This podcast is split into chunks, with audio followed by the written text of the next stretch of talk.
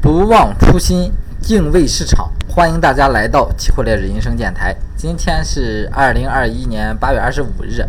现在给大家带来这个套利板块的行情分析。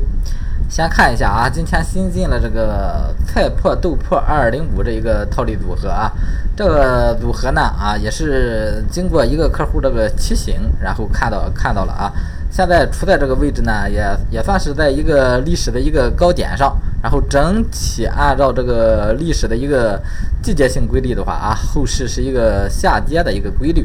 而且菜粕豆粕这两个品种呢，啊，这个关联性还是比较强的啊，相对来说比较稳定啊。所以说这个反向套利啊，就设了一个网格五十点啊，进场在四百三这个附近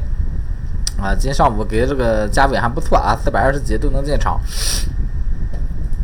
呃，然后看一下目前咱的持仓啊，咱的持仓现在是加上这一只，一共九个品种了啊，九个品种，其中浮盈六只，浮亏三只啊，浮亏最大的还是这个玻璃纯碱二零五这一个啊，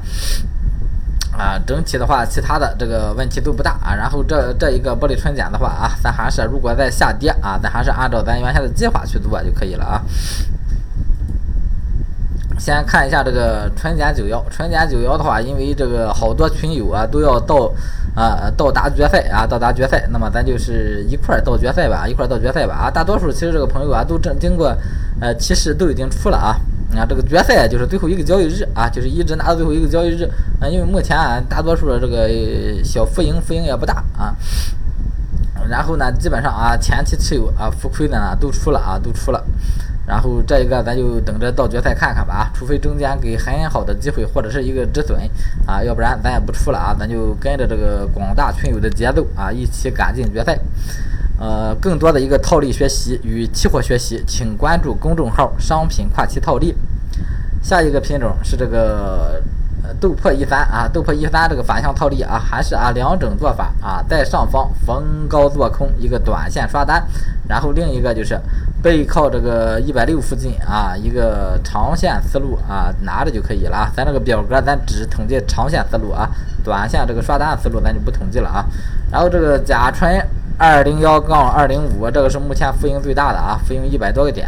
这个这这一个也是正常持有啊。目前咱这个止盈是设在这个一百四上啊，这个点位设的还不错啊，还不错啊，正常持有就可以。如果洗了，那么咱就先保护一部分利润；如果不洗啊，尽量让这个利润去最大化。然后看这个 PP 一五，PP 一五啊，跟这个甲醇一五是还有白糖一五啊，都是一批进场的，然后整体都是一个季节性规律的一个上涨。这个呢也是啊，这个还没有。启动啊，耐心持有就可以了。整体有大概两个月左右的一个周期，两个月左右一个周期。这个甲醇为什么去设保本呢？啊，可能说按照咱这个预期是两个月的周期，后市还早，为什么要设这个利润保护呢？如果如果中间他把咱洗了啊，洗了他有可能啊，在这个阶段他还会给咱入场机会，这是其一。第二呢啊。咱洗了之后，整个咱这个持仓周期变短了，而且这个盈利相对来说将近一百个点啊，这个利润也是可以的啊，利润也是可以的。然后看下一个白糖一五啊，白糖一五的话，整体咱进场就比较弱啊，进场都比较弱。白糖这个跨期一般都比较磨叽啊，一般都比较磨叽，正常耐心持有就可以了。到达网格就加网格啊，只要你做好这个仓位管理就可以了啊。然后看下一个品种，就是这个玻璃纯碱一二零五啊，这两天一直在这个震荡啊，一直在这震荡。整体看这个盘中这个走势啊，这个品种不是很好，不是很好，但还是坚持按照原原先的计划啊，坚持按照原先的计划啊，到负五百再加一笔仓啊，如果给机会就给，不给机会呢啊，我该止损止损啊，总共再加一笔的话就是百分之二十的一个仓位啊。然后再看这个纯碱一五啊。纯碱一五的话，这一个啊，纯碱一五也是啊，进场之后啊，在这震荡，但是这一个这个到期日还早，应该给的这个机会还不错啊。之前做这个纯碱跨期啊，除了短线的，这个长线的没赚着钱，没赚着钱啊。包括这个纯碱九幺啊，做的也不好啊。然后这个一五呢啊，咱就拿来看啊，拿来看，拭目以待。我就不相信在这个纯碱上啊，一直赚不到钱。如果他再不给机会啊，以后再有纯碱的跨期，啊我们就不做了啊，就不做了。啊，太影响这个心情。虽然这个盈亏都不多吧，啊，太影响心情了啊。